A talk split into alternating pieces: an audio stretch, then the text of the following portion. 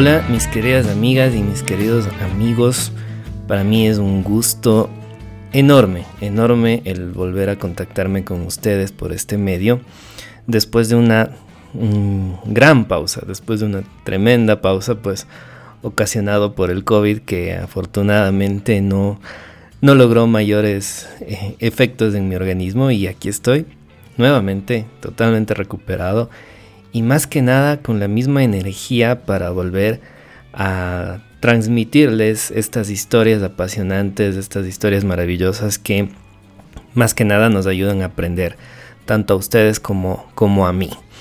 Y, bueno, vamos directo al, al punto y ya era hora, ya era momento más que justo, más que necesario, el de tener a una mujer en una de nuestras historias.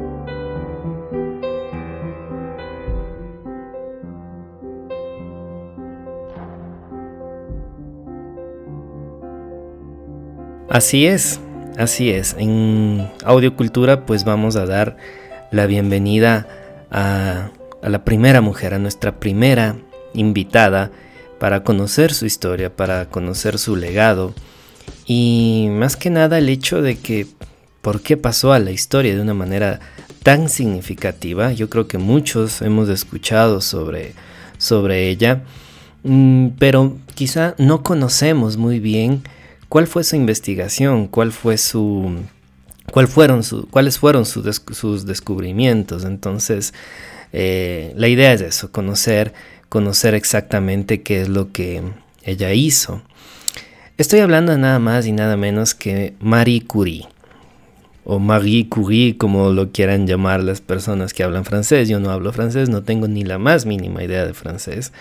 Pero bueno, he escuchado que quizá así se, se pronuncia. Para efectos prácticos, pues simplemente me voy a referir a ella como Marie Curie y nada más. Pues bueno, esta mujer eh, en el año de 1911, en el 10 de diciembre de 1911, ella recibió el Premio Nobel de Química. Bueno, el Premio Nobel, ¿qué significa eso? Vamos por partes, ¿no? Eh, el Premio Nobel lleva el nombre de un eh, físico, un químico llamado Alfred Nobel. Él, básicamente, para hacer la historia muy corta, él eh, fue uno de los descubridores o uno de los creadores del trinitrotolueno o lo que más se conoce como dinamita. Y bueno, él creó la dinamita con un fin mm, práctico para la industria minera. Él creó este compuesto explosivo para ayudar a los mineros a, mejorar sus procesos y de tal manera que eh, ahorren tiempo de lo que antes usaban picos y palas para, excavar el suelo. Eh, mediante este compuesto explosivo pues simplemente se ahorraba muchísimo tiempo y podíamos pues eh, derrumbar todo un muro natural y obtener todos los, todos los minerales que, que se buscaba. Como todos sabemos, eh, la dinamita no fue usada únicamente para eso, sino también para fines, fines bélicos, fines destructivos. Esto hizo que eh, eh, Alfred Nobel, al pasar el tiempo, pues cree una institución, un organismo, en el cual se reconozca a todos aquellos científicos, a todos aquellos seres humanos, no solo científicos, a todos aquellos seres humanos que de una u otra manera hayan eh, obtenido o hayan alcanzado logros en beneficio de la humanidad. De tal forma que ellos sean premiados, que ellos sean reconocidos, que ellos reciban eh, obviamente también se recibe un premio económico bastante interesante, pero más que el premio económico es el, hecho de, tener un premio Nobel y esto significa que eh, yo hice un descubrimiento o yo tengo un logro que benefició a la humanidad en uno u otro sentido, en uno u otro campo. Eh, dentro de las categorías del premio Nobel, pues existen química, física, economía, paz, eh, biología, medicina, en fin, literatura. dentro de estas categorías, que es el premio Nobel de Química, en 1911, Marie Curie recibió este reconocimiento. Recibió este reconocimiento, y cito, por los servicios para el desarrollo de la química mediante el descubrimiento de los elementos radio y polonio. Ustedes en algún momento pudieron tener en sus manos o verla en algún momento eh, una tabla periódica de los elementos. Es más, es un esquema en donde se pretende, se clasifica cuáles son todos los elementos eh, puros que se constituyen en el universo. Absolutamente todos están clasificados y organizados esquemáticamente en algo que se conoce como tabla periódica. Eh, dentro de esta tabla periódica, dentro de estos elementos, existen el radio y el polonio, que son unos elementos bastante curiosos que ya vamos a hablar más adelante.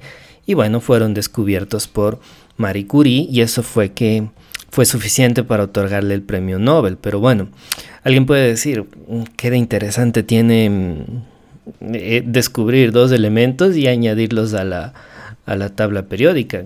¿Cómo nos beneficia eso? Pues bueno, allá es donde vamos.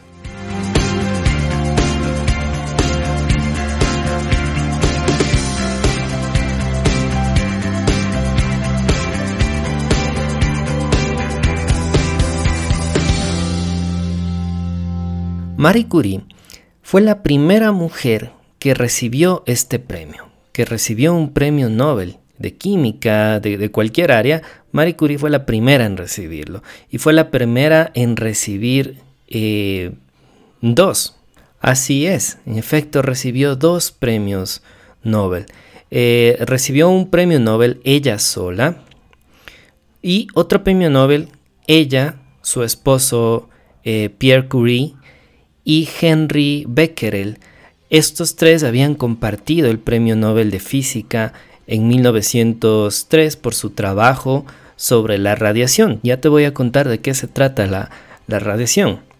Entonces, el impacto de Marie Curie en el mundo científico y, y más allá en el papel de las mujeres en el mundo científico fue de tal magnitud que uno de los cuatro objetivos del Año Internacional de la Química del 2011 fue precisamente el de celebrar el centenario del Premio Nobel de Marie Curie. Así de importante es porque esta mujer básicamente abrió las puertas del mundo científico para la mujer. Fue la que colocó a la mujer en un pilar eh, fundamental, en un pilar bastante significativo y fue la que alzó la mano y dijo, oigan, ojo, que acá las mujeres también podemos hacer ciencia. Y bueno, hasta hoy la, la reconocemos y este episodio es más que nada un homenaje para ella.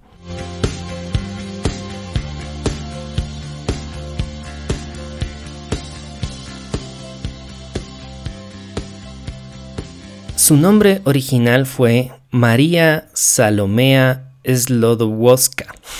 Así de complicado.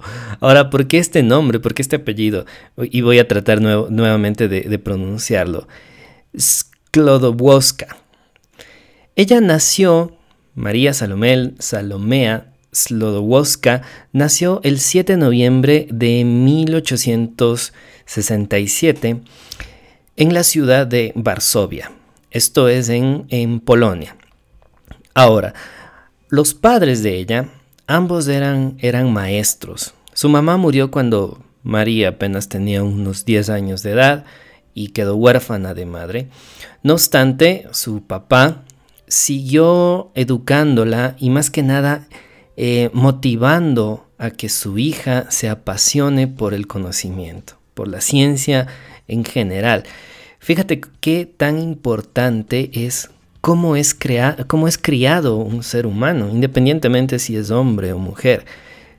los padres son esenciales en este sentido porque eh, prácticamente estamos formando y estamos eh, direccionando en cierto sentido hacia dónde va a ir el, intelecto de, ese niño o de esa niña, como sucedió en el caso de, Marie Curie. Ambos padres eh, fueron profesores y entre ambos pues eh, supieron encaminarle hacia, ese sentido, que tenga un amor por el conocimiento en general. Bueno, en, aquella época de, finales del siglo XIX, eh, Polonia no era un país independiente como lo es ahora. Más que nada era un estado eh, bajo la protección o bajo la dirección de, Rusia, de la madre Rusia. Y en aquel entonces pues las mujeres no tenían ningún acceso a la educación superior. Mm, dada esta dificultad, de acceder a la educación superior y dada la necesidad de Mari por aprender, por conocer un poco más, por educarse más, em, ella en 1891 emigra hacia Francia junto con su hermana Bronia y se radican en París. París, una ciudad un poco más liberal, un poco más progresista en el, sentido de los derechos de la mujer, pues eh, en esta ciudad Mari y su hermana se matriculan en la Universidad de la Sorbona. Muy famosa porque ha entregado al mundo muchos científicos. Eh, Mari, ya con su nombre afrancesado, ya no se llama María Salomea Slodowska, ahora se llama Mari. Eh, este nombre afrancesado, pues eh, ella ya recibe uno, sus títulos, sus primeros títulos universitarios en física, en el año de 1893 y recibe también otro título en matemática en 1894. Cabe resaltar que ambos títulos los obtuvo con unas calificaciones totalmente extraordinarias. Ya Mari tenía eh, no solo el talento por los números y por la física y por las matemáticas, sino que también tenía esa pasión por estudiar estas, estas ciencias. Eh, la historia de cómo Mari fue que eh, alcanzó a obtener estos títulos con apenas 27 eh, años en un país que no era el suyo. Ya nació en Polonia y se, le tocó emigrar a, Francia porque no, no, tenía otra opción para estudiar. Em, en un idioma totalmente diferente a su idioma nativo. Y además, totalmente sola y teniendo que trabajar para sobrevivir y para, y para costearse sus estudios, estudios nada sencillos, ojo que estamos hablando de títulos en física y matemáticas, eh, todos estos obstáculos que ella fue venciendo a, su, a, su, a la edad de tan solo 27 años que fue que obtuvo estos dos títulos, pues ya, ya nos están dando una señal del tamaño de la mujer de la que estamos hablando. Entonces, eh, Fíjense la gran capacidad de esta, de esta brillante, de esta radiante mujer. Marie conoce a su, a su esposo, Pierre, Pierre Curie, en la primavera del año de 1894, un añito después de que obtuvo sus, sus títulos en, física y, matemática. Se conocieron en la primavera del 94 y en, 1895 perdón, ya se casaron en una ceremonia eh, feliz en una, en una, localidad muy cerca de, mm, de París.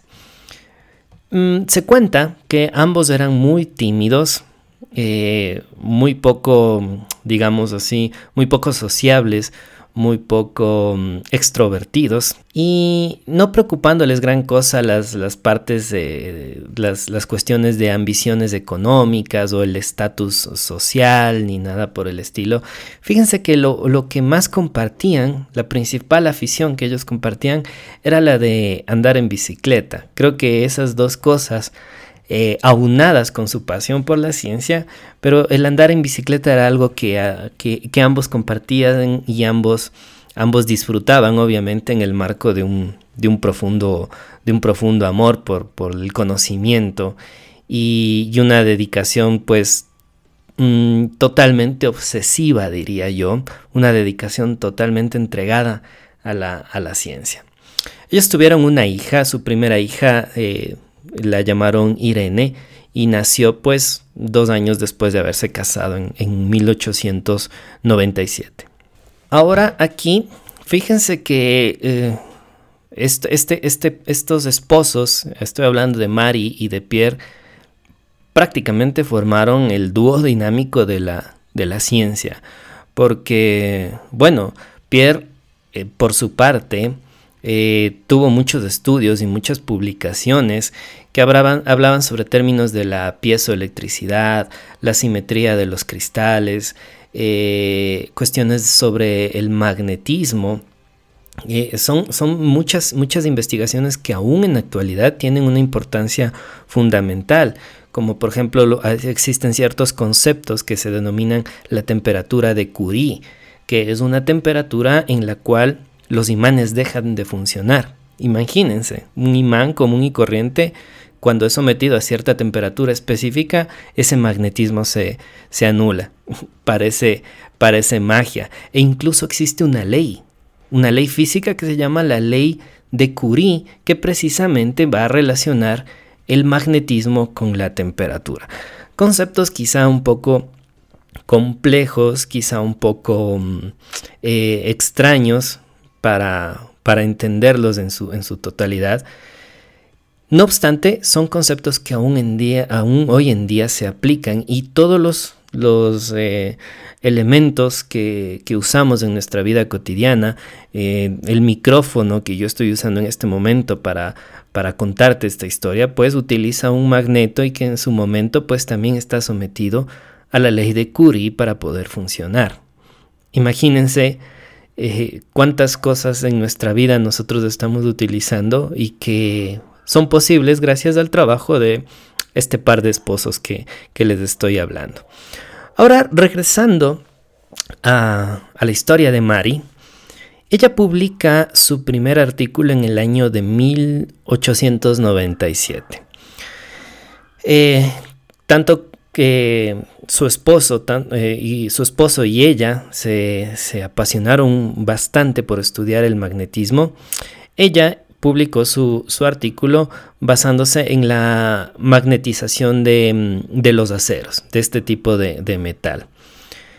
Eh, no obstante, ella seguía buscando un tema de investigación propio en el que centrarse, porque la parte de, hablar de magnetismo era como que, bueno, voy a tomar eh, un tema que mi esposo ya venía desarrollando y, voy, a, voy a aportarle. Eso a ella no le bastaba. Ella quería tener su propio tema o su propia área de investigación. Y bueno, ¿en dónde la encontró? En la radioactividad.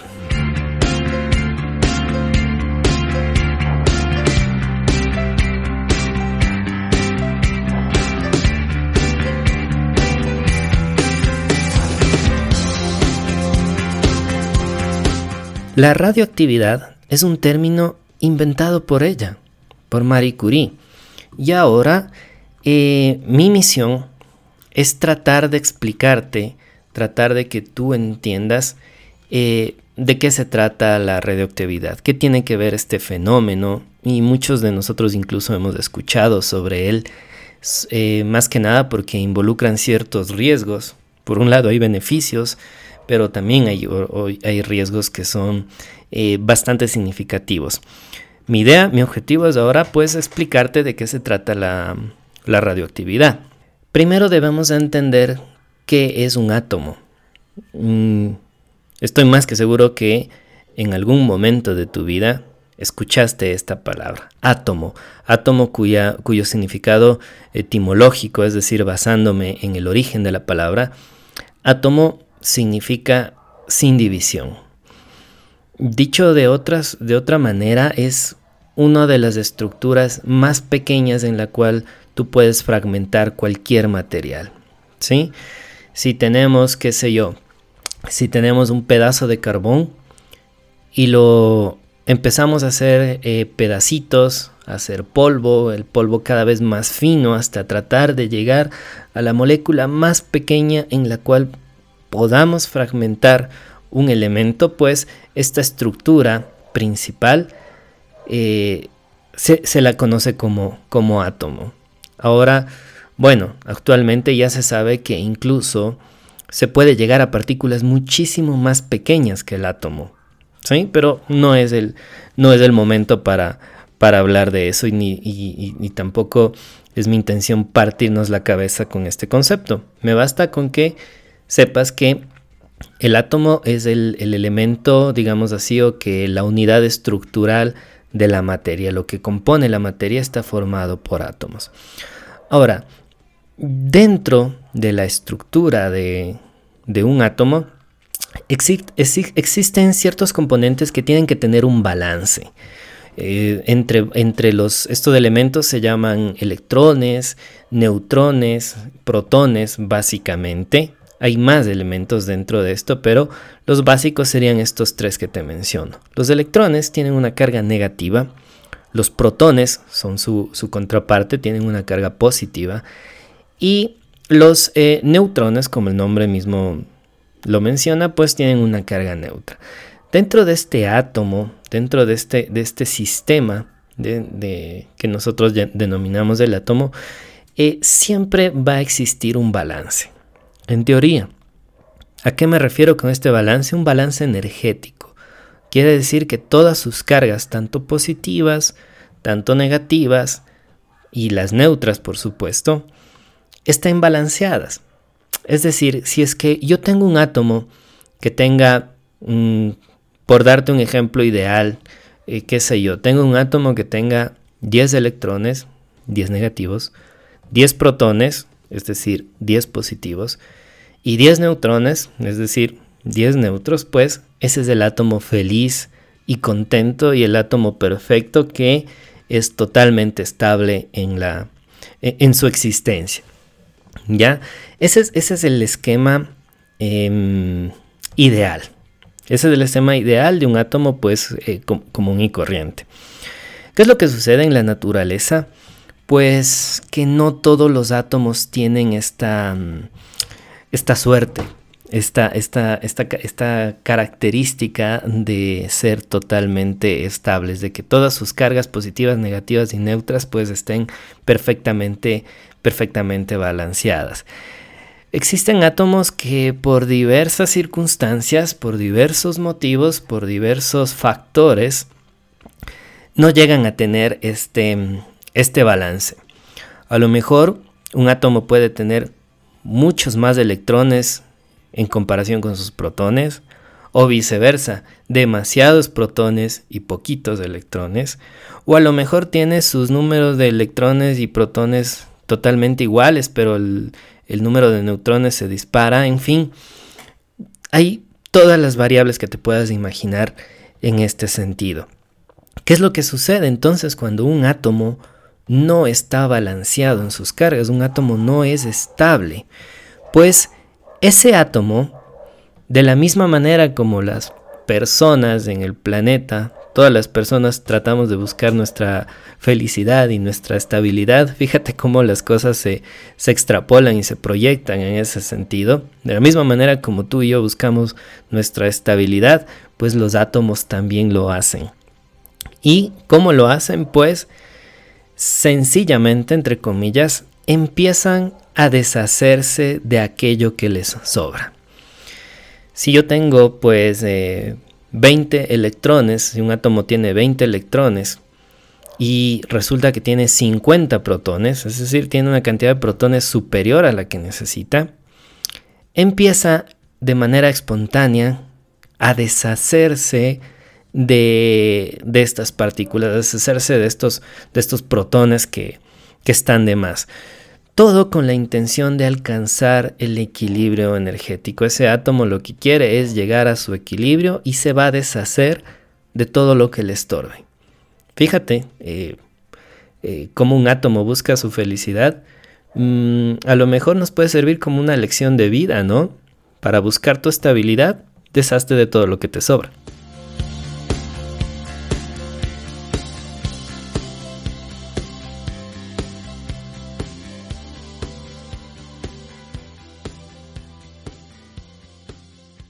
Ahora, bueno, ese, ese, ese, ese equilibrio pues eh, se alcanza mediante la, liberación del exceso ya sea de, neutrones o protones. Estos, estos, estos, elementos, estos neutrones, protones infinitamente minúsculos pues eh, se liberan y, dependiendo de cuál es la partícula que se está liberando pues eh, esa, esa, radiación toma, toma su nombre si mm, se, puede hacer en forma de partículas alfa, de partículas beta o de partículas gamma, es como se les conoce de acuerdo a qué, cuál es el tipo de, de partícula que se está liberando. Ahora, estas, estas partículas que el elemento expulsa, que el átomo expulsa para tratar de alcanzar su, su, estabilidad, em, imagínate el tamaño que tienen. Estoy tratando de, hacer mi, mayor esfuerzo para, explicar de una manera sencilla y práctica em, de qué se trata la, radioactividad. Y bueno, retomando este, este orden de ideas, estamos hablando de partículas extremadamente pequeñas que son liberadas de manera espontánea para que el átomo eh, obtenga su equilibrio, su equilibrio energético, su estabilidad. Mm, como ya te, quizá ya te vendrás imaginando, eh, estas, estas, partículas que se, que se expulsan del átomo son tan pequeñas, son tan diminutas, que gracias al tamaño y, gracias a la energía con la que son expulsadas, porque el átomo las, las las expulsa con una energía grandiosa. ¿sí? Les da una patada a estas partículas y listo, se fueron expulsadas en todas las direcciones. Y gracias a su tamaño y a la energía que tienen, a la energía con la que son expulsadas, pues em, esto le permite a estas partículas que puedan atravesar diferentes materiales. Dependiendo el tipo de partícula, por ejemplo, si estamos hablando de, radiación alfa, eh, pueden atravesar eh, diferentes eh, materiales, como por ejemplo el, papel. El papel es el único que le detiene a la radiación tipo alfa, es es la, más, la más débil, digámoslo así. De ahí tenemos la radiación beta, que es otro tipo de partícula emitida por el átomo.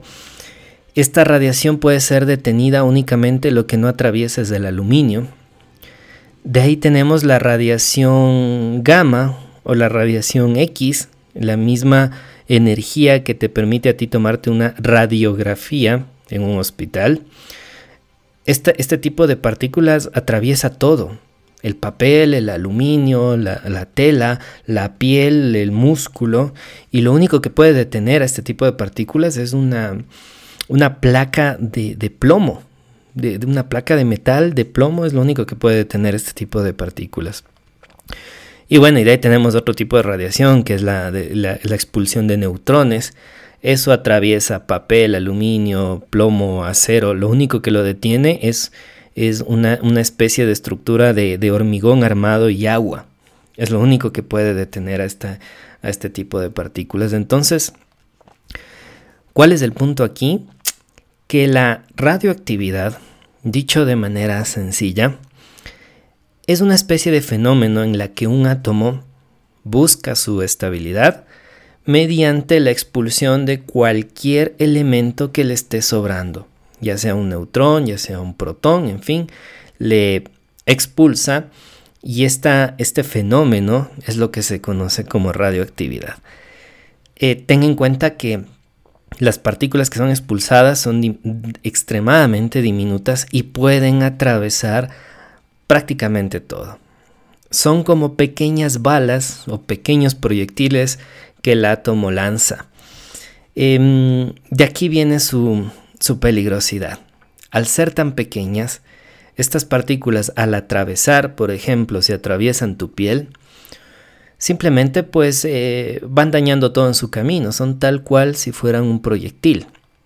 Y no olvides que dentro de nuestra piel, dentro de nuestro organismo, hay una infinidad de, de moléculas, una infinidad de células, de compuestos químicos, de enzimas, de proteínas, en fin, que prácticamente pueden ser baleadas por estas partículas.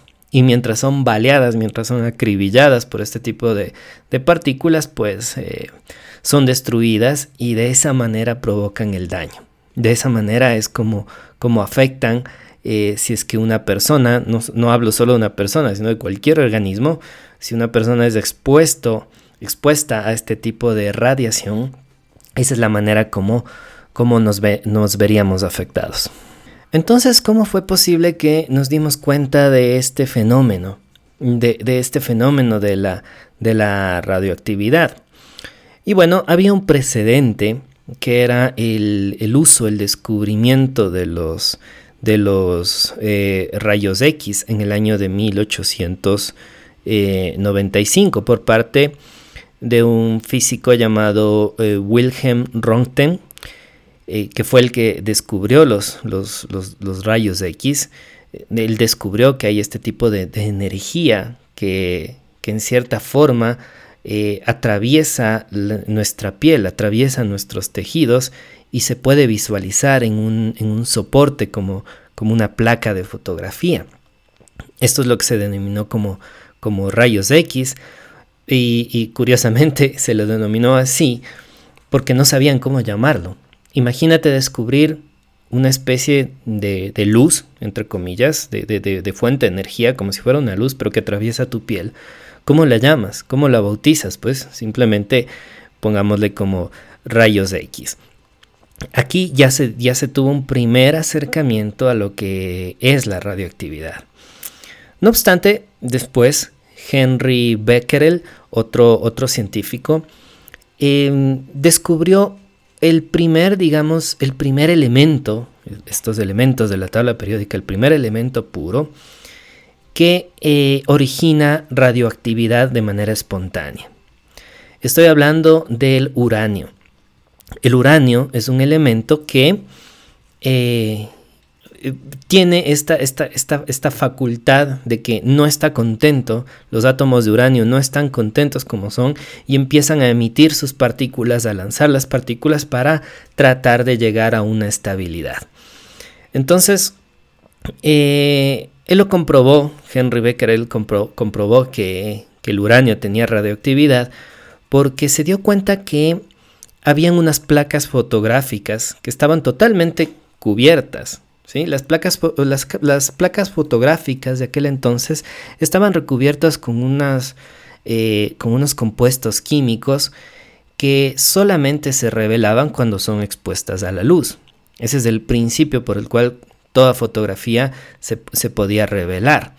Entonces él tenía unas placas fotográficas guardadas en su laboratorio y estas placas fotográficas estaban tapadas, estaban empacadas con un papel de color negro precisamente para eh, resguardar las placas de la luz para que no se, no se echen a perder.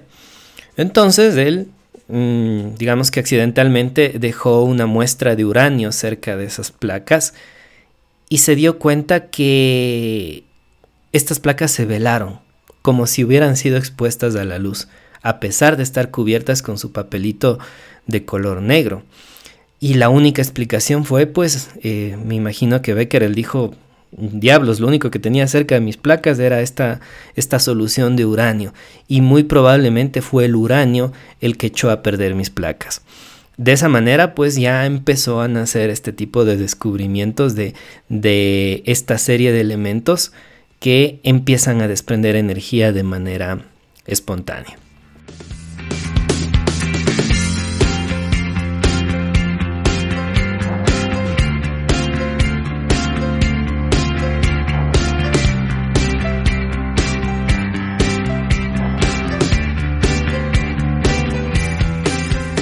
Entonces tenemos, volvemos a, nuestro personaje, a nuestra heroína del día de hoy, a Mari. Y ella logró ingresar a la Escuela Superior de Física y Química Industriales de París. Ella ingresó ahí para que pueda hacer su, su investigación de doctorado. Ya tiene su título universitario, pues dijo, mi título universitario no es nada, vamos ahora por un doctorado. Y logró conseguir un espacio en, la, Escuela Superior de Física y Química Industriales de París, mm, un espacio nada agradable. De hecho, le dieron una habitación pequeña, horrible, húmeda, un hueco ahí para que se pueda hospedar y a la vez de hacer sus, sus investigaciones.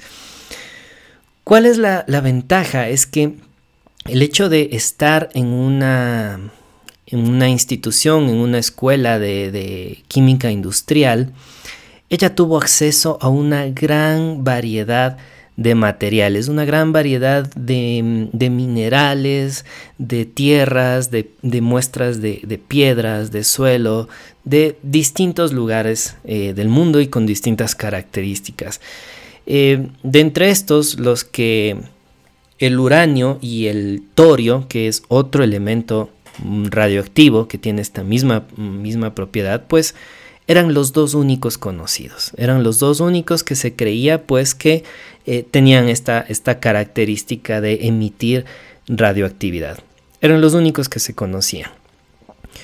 Entonces, ¿qué es lo que sucedió con Mari? ¿Qué es lo que ella hizo? Pues em, estas muestras de, minerales que en teoría contenían uranio y, torio, las colocó en una placa para que sean sometidos a, una, a, un voltaje de energía eléctrica, en fin, un montón de, artilugios y, y, experimentos para tratar de medir, en efecto, ya sabíamos que el uranio y el torio emiten esta radioactividad, pero ahora la preocupación de Mari era eh, ¿cómo medir?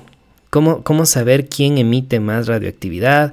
¿Quién emite más partículas? ¿Qué tipo de partículas? Ese era el punto. El, saber un poco, de hilar un poquito más fino sobre cuál es el tipo de partículas que emitían el uranio y torio. Entonces, eh, bueno, se dio cuenta que una cierta, eh, ciertas muestras de minerales, ¿sí? de piedras que extraían de, algunos, de algunas fuentes alrededor del mundo, había un mineral que se llama eh, pecblenda y otro mineral que se llama torbenita. Se dio cuenta que estos dos minerales tenían más radioactividad que el mismísimo uranio a pesar de ser unos minerales, a pesar de ser unas mezclas ahí extrañas de distintos compuestos, pues emitían más radioactividad. Entonces, ella dedujo que a lo mejor el uranio y el torio no eran los únicos que podían producir radioactividad. Ella, ella empezó a cuestionarse y dijo, bueno, en estas muestras que me acaban de llegar al laboratorio, estoy obteniendo más radioactividad, eso quiere decir que hay otro compuesto aún más radioactivo que, el uranio. Y bueno, se empecinó y se obsesionó en tratar de averiguar cuál era ese elemento. Entonces hicieron un excelente equipo, un excelente equipo con su esposo. ¿Por qué? Porque bueno, le contó su idea a Pierre, Mm, no sé con qué palabras le, llegaría a convencer, pero bueno, si, si, tu esposa llega con una idea y una propuesta, pues lo más saludable y lo más conveniente para un esposo es, es tratar de aceptarla. Entonces, decidieron trabajar juntos en, en, descubrir este gran misterio, de tratar de ver cuál es el elemento responsable de emitir más radiación que el uranio. Entonces, eh, hizo equipo con su esposo, con su esposo Pierre, y mm, decidieron que ella se va a encontrar, se va a centrar en, descubrir cuáles son los aspectos eh, químicos de, cómo aislar a este elemento, mientras que eh, Pierre estudiaría las propiedades radioactivas de ese elemento. Entonces, fíjate cómo, cómo hacen este, este maravilloso equipo, ¿no? Mari dice, bueno, yo te voy a aislar el elemento y tu esposo pues me vas a ayudar a tratar de medir estas, estas propiedades radioactivas de este nuevo elemento cuando lo encontremos.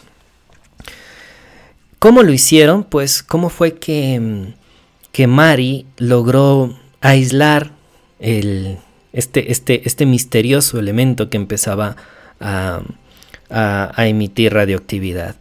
Bueno, pues cogió el mineral que, que, te había mencionado, el mineral este llamado Pecblenda, y lo disolvió en un ácido bastante fuerte, un ácido bastante potente en ácido, en ácido clorhídrico, luego utilizó otro tipo de ácido sulfídrico, en fin, empezó a, manipular, a hacer disoluciones, mezclas, en fin, todo lo que, lo que se necesite para que mm, de, mi de mi muestra de peglenda se separe totalmente el uranio y el torio. Esa era la intención de Mari, el separar el uranio, separar al torio y dejar solito aquel elemento pues misterioso que me está produciendo radioactividad. En esto, esto empezó en, abril de 1898. Para julio del mismo año, para julio de 1898, eh, tanto Mari como Pierre juntos publican un artículo y en este artículo ellos nombran, ellos emiten por primera vez la palabra radioactivo en el título del artículo y la presentan a la Academia de Ciencias de, de París.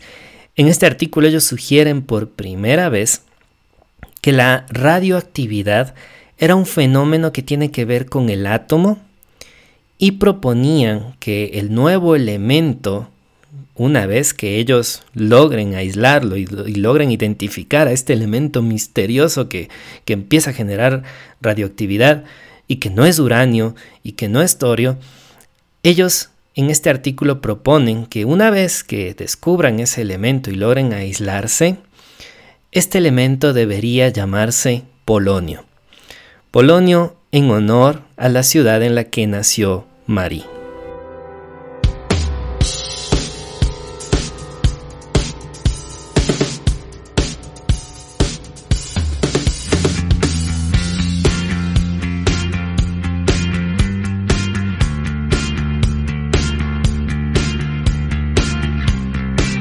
Entonces, ellos trataban de buscar aquel elemento y durante su, su proceso, durante todos los experimentos que hacían, eh, vuelvo y repito, empezaron a mezclar infinidad de compuestos, infinidad de, ácidos, infinidad de, de, elementos como el amoníaco, como sulfuros, carbonatos, en fin, cloruros, Mm, ya, ya, te imaginarás la cantidad de químicos que empezaron a mezclar con sus, con sus muestras de peglenda para tratar de aislar a este, a este misterioso elemento.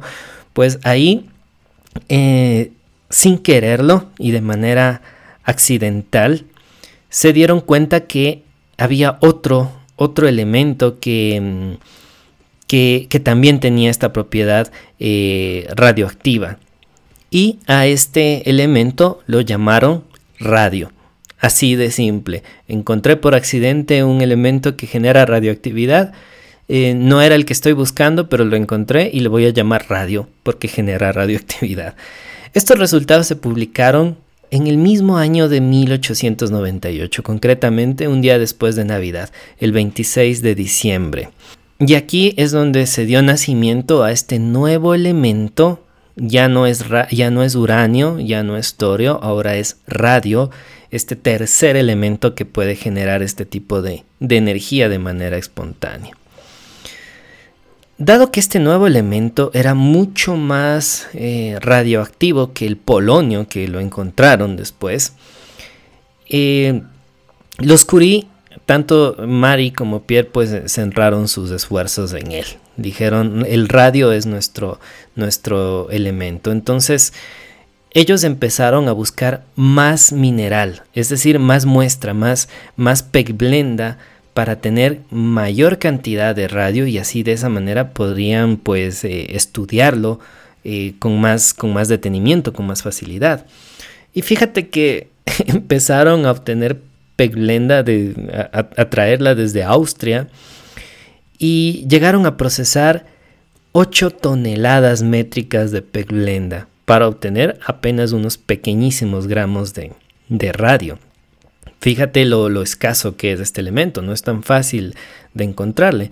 Entonces, de aquí en adelante ellos empezaron a, traer peglenda de donde más podían, a, acumular este, esta gran cantidad de material, hacer todo el procedimiento químico que les mencioné, de mezcla de ácidos, de compuestos, en fin, y ellos se dedicaron totalmente durante los cuatro años siguientes, trabajando en unas condiciones y con unos medios que mm, de verdad pueden calificarse como heroicos, porque esta investigación no fue hecha de una manera cómoda. Mm, yo me imagino a, a, Mari y Pierre eh, tomando el mineral de Plegvenda directamente con sus manos, utilizando palas, utilizando varios eh, eh, baldes, instrumentos, frascos, mecheros, en fin, cosas para hacer todo su, su procedimiento químico, sin el uso de mascarillas, ni gafas, ni, ni, ni ropa especial, porque también aquí la parte triste es que ellos no conocían cuáles eran las consecuencias de su investigación. Entonces trabajaban en un, cobertizo que no tenía ventilación, no tenía calefacción, pues en invierno ya se imaginarán el, frío terrible en el cual ellos estaban eh, trabajando. Igualmente en verano, lo, todo lo contrario, un calor pero eh, insoportable. Y ellos seguían trabajando para, para tratar de, descubrir estas, de, conocer un poco más estas propiedades del, del radio. Mari en su diario escribió, y les voy a leer exactamente lo que puso, y dice ella, tuve que pasar todo el día mezclando una masa hirviente con una pesada barra de hierro casi tan grande como yo. Estaba totalmente rota de fatiga al acabar el día. Fíjense. Sin embargo, ella eh, describió la vida en este, en este cobertizo miserable como si fueran los mejores y más felices años de nuestra vida, es lo que ella pone en este hueco miserable en donde tuvo que trabajar casi como esclava. Para ella es los mejores y más felices años de, de la vida que compartió con su esposo. Y se sentía muy honrada cuando famosos científicos, entre ellos eh, Lord Kelvin, uno de los que inventó las escalas de temperatura absoluta, eh, cuando pasó por París, se, acercaba y, conocía de las investigaciones de los Curie y se acercaba a saludarle. Entonces era una celebridad acercándose a saludar a, este, estos esposos. Bueno, ellos trabajaron con lotes de 20 kilos de peglenda, moliendo, disolviendo, refinándola, hasta conseguir unas pequeñas eh, disoluciones. En el año de 1902 ellos eh, consiguen aislar eh, la décima parte de un gramo de cloruro de radio.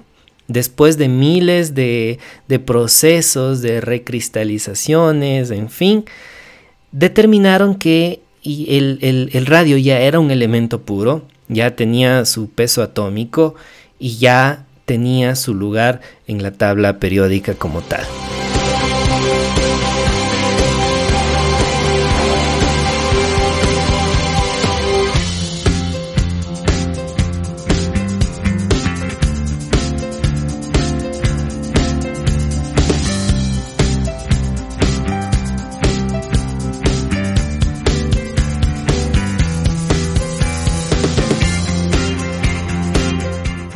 Entonces, una vez que estos descubrimientos se iban haciendo públicos, en, el mes de noviembre de 1903, Pierre y Marie Curie, junto con Becquerel, el, físico que te mencioné hace, hace unos momentos, el que, el que mm, eh, describió que había este, este fenómeno de la radioactividad en ciertos elementos, pues ellos tres eh, recibieron la noticia de que se les había concedido el Premio Nobel de Física por todo su trabajo conjunto sobre la radioactividad. Becquerel, muy feliz, pues acudió a, Estocolmo para recibir el premio. No obstante, eh, los esposos Curie no fueron. ¿Por qué? Porque Pierre se encontraba enfermo eh, en ese momento y totalmente atareado con todas las obligaciones que, tenía. Y Mari eh, habían tenido, eh, intentado tener un hijo, eh, Pierre y Mari, y bueno, pues producto de esta exposición a la radiación, em, Mari tuvo un aborto. Entonces estaba tratando de recuperarse de este, de este aborto mientras Pierre estaba enfermo. Entonces no asistieron, no pudieron asistir a recibir su premio Nobel. Este premio tuvo un efecto tanto positivo y negativo para, para ellos. Por una parte positivo porque, como te mencioné al inicio, el premio Nobel representa también un premio económico. Entonces, esto era una ayuda financiera. Pero por otro, al ser ganadores del premio Nobel, fueron sometidos mm, a una especie de mm, escrutinio público, de juzgamiento público. Entonces, mucha gente empezó a, tratar de buscarles, a tratar de, de lograr entrevistas, lograr opiniones y una, especie de persecución pública para tratar de conocerlos y, que, les expliquen de qué se trata sus, sus descubrimientos. Em, eso hizo que Mari más tarde en su diario había puesto que eh, perdió su aislamiento voluntario y eso fue lo que representó una causa de sufrimiento para ellos, para ella y para su esposo. Bueno, eh, a partir de todas estas estas dificultades que fueron sorteando, fíjate que ya son algunas, ¿no? Vamos recapitulando. Eh, primero, eh, la dificultad para tratar de medir la radioactividad. Segundo, el conseguir la suficiente cantidad de muestra del, del, mineral necesario para que tú puedas trabajar, la, gran cantidad de PEC blenda que se necesitaba para hacer tus experimentos. Tercero, trabajar en, un, en una posilga, eh, en un hueco espantoso, en condiciones infrahumanas para poder hacer todos sus, experimentos. Y tercero, pues, y, bueno, lo que, lo que sigue es el hecho de que hayan sido eh, galardonados con el premio Nobel y no poder ir a ver y no poder ir a recogerlos porque se encontraban mal de salud. A pesar de todos estos, estos sufrimientos, pues bueno, empezaban a venir em, ciertas recompensas, pero desgraciadamente la vida tenía otro, otro destino planificado para ellos. Para el caso de la Universidad de la Sorbona, donde estudiaron Pierre Marie, se creó una cátedra eh, exclusiva para que Pierre la pueda dictar, una cátedra, una cátedra eh, eh, en donde él era el profesor titular y también se dio un puesto en la Universidad de Sorbona para Marie, esto en el año de 1904. Entonces, después, tiempo después, en junio, Pierre ya daba la conferencia Nobel en, Estocolmo, ya pudo asistir. Al año siguiente incluso fue elegido como miembro de la, de la Academia de Ciencias de París. Eh, las cosas fueron mejorando un poco. En diciembre de 1905 ya nacía la segunda hija del matrimonio Curie, una, niña a la cual le pusieron de nombre Eve Denise.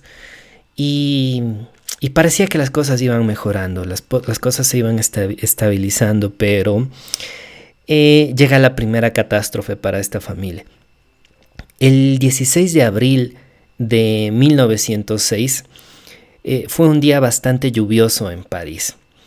Y Pierre, al salir de, su trabajo, eh, consecuencia de la lluvia, de la abundante lluvia que estaba en ese momento, tiene un resbalón. Tiene un resbalón en la, en la vía. Este resbalón hace que él caiga hacia, hacia, la, hacia la calle. Y consecuencia de la gran lluvia, pues el conductor de un auto que pasaba en ese momento no lo vio caer y fue atropellado por este auto y eh, Pierre Curie muere en, el acto. Entonces es la primera, la primera tragedia para esta familia en donde pues el, padre eh, fallece. Consecuencia de esto pues Marie ocupa el lugar que Pierre eh, tenía en la Sorbona, convirtiéndose así en la primera catedrática, la primera profesora titular universitaria en la Sorbona de Francia, eh, Marie Curie. Ese mismo año, Lord Kelvin, el físico que, te mencionaba hace un momento, que estableció una de las escalas de temperatura absoluta, escribe en el periódico The Times un artículo en el que especulaba con la posibilidad de que el radio a lo mejor podría ser un compuesto eh, muy parecido al plomo en, su estructura. Era un compuesto que, se asemejaba mucho al plomo. Entonces, eh, dada la, significancia de este artículo, pues Mari decidió probar, más allá de toda, de toda duda razonable, que el radio, que el elemento que ella descubrió junto con su esposo no era ningún derivado del plomo, ni nada que se le parezca, sino que era un elemento puro como tal. Para esto, para esta comprobación, pues obviamente al ser una científica de, esa talla, mm, se valió de todos los, los, procedimientos químicos para aislar el radio como tal y otorgarle un peso atómico concreto y de tal manera que no quede ninguna duda sobre el artículo de Kelvin, que no quede ninguna duda de que el radio era un elemento puro y que los Curie lo descubrieron. Esto hizo que el 8 de noviembre del año de 1911, la Academia Sueca anunciaba que se le había concedido el Premio Nobel de Química a Marie Curie por el descubrimiento, por un lado, del polonio y del radio.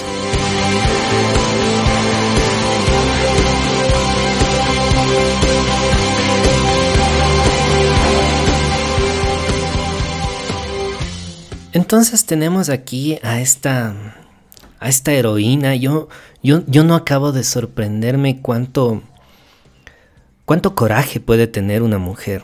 No, no, no, no, no, me termina de, asombrar cómo una mujer frente a obstáculos como la época en la que estaba viviendo, las condiciones en las que estaba trabajando, la pérdida de su compañero de vida, cómo esto no, no merman el coraje que ella, que ella tenía. Em, ella logró regresar eh, aprovechando su, su, fama y el, y el, dinero que, bueno, pues eh, ya podía tener con, con, el hecho de haber ganado estos premios Nobel.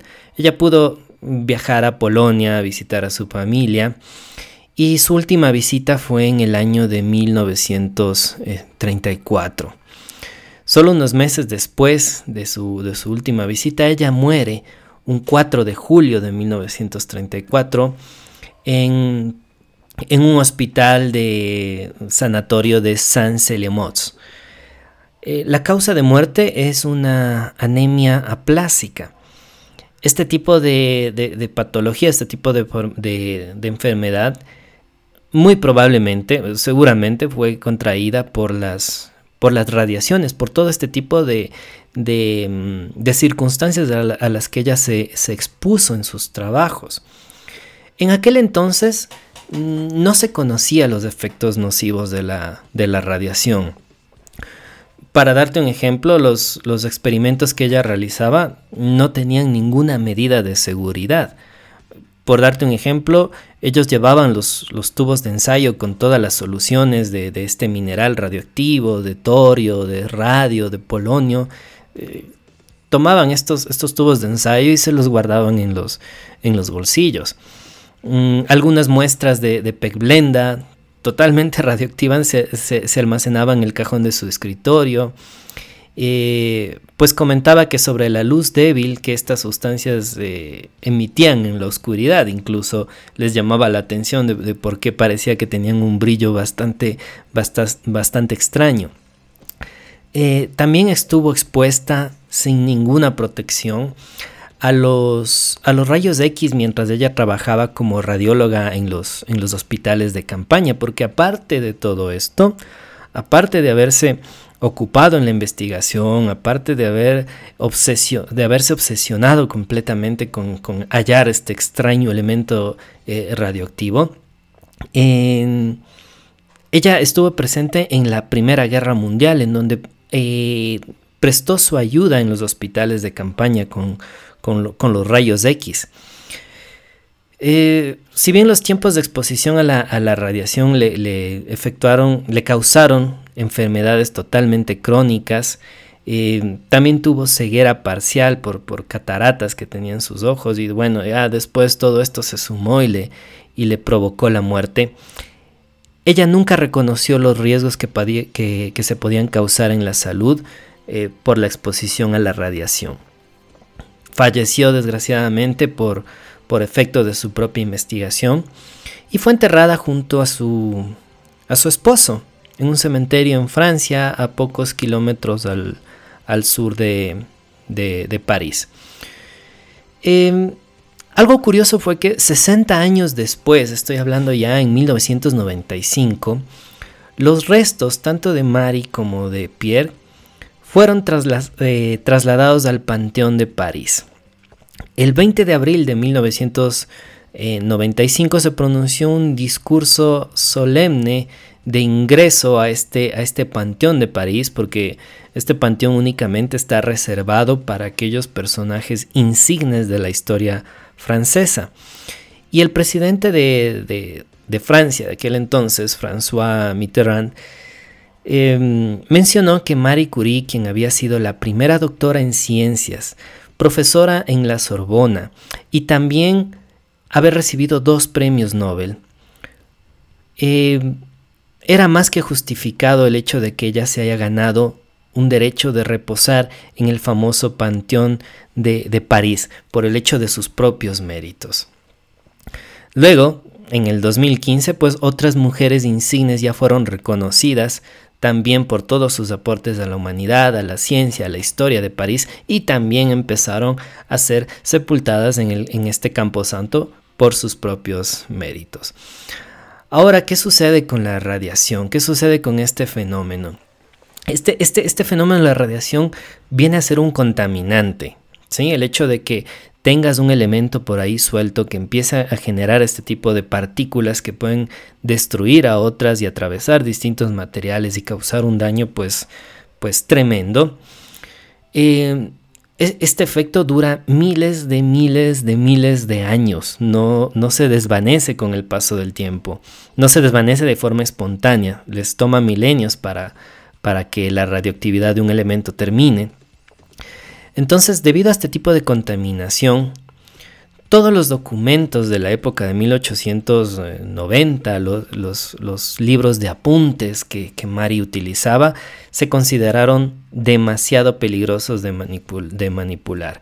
Incluso el, el, diario, la bitácora de su laboratorio, es hasta ahora altamente radioactivo. Entonces, todos los trabajos, todos los documentos que, que Mari y Pierre utilizaron para su, su investigación, ahora se guardan en cajas de plomo.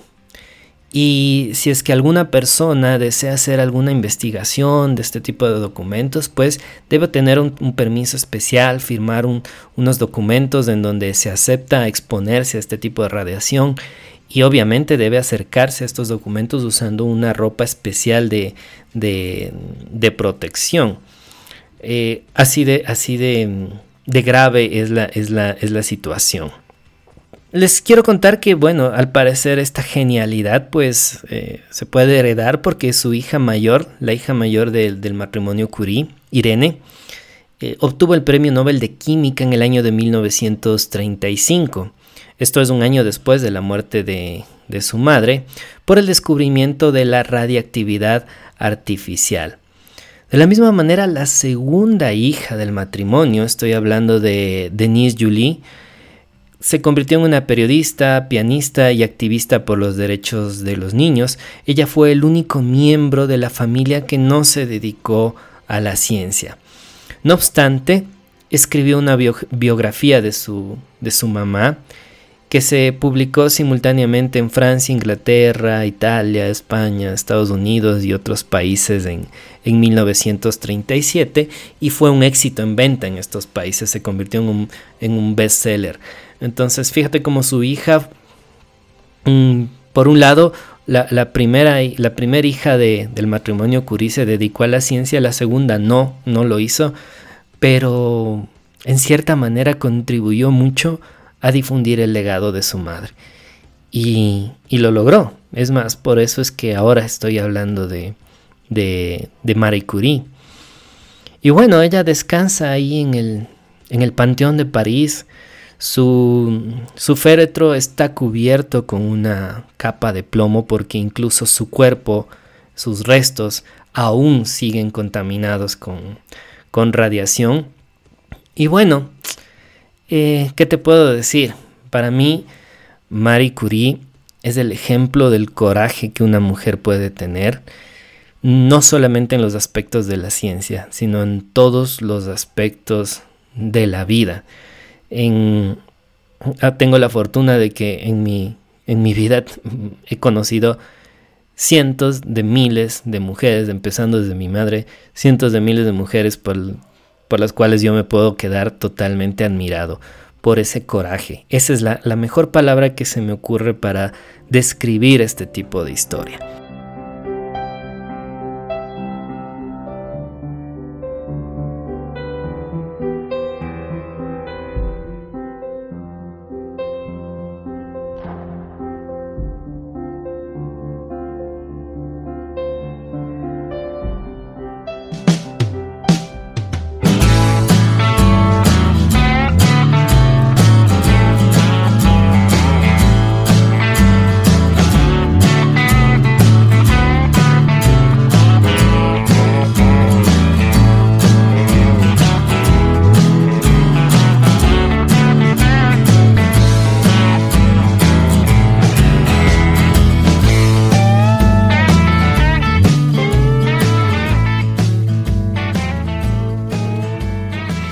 Entonces, pues em, espero que hayas em, aprendido un poco más con esta historia.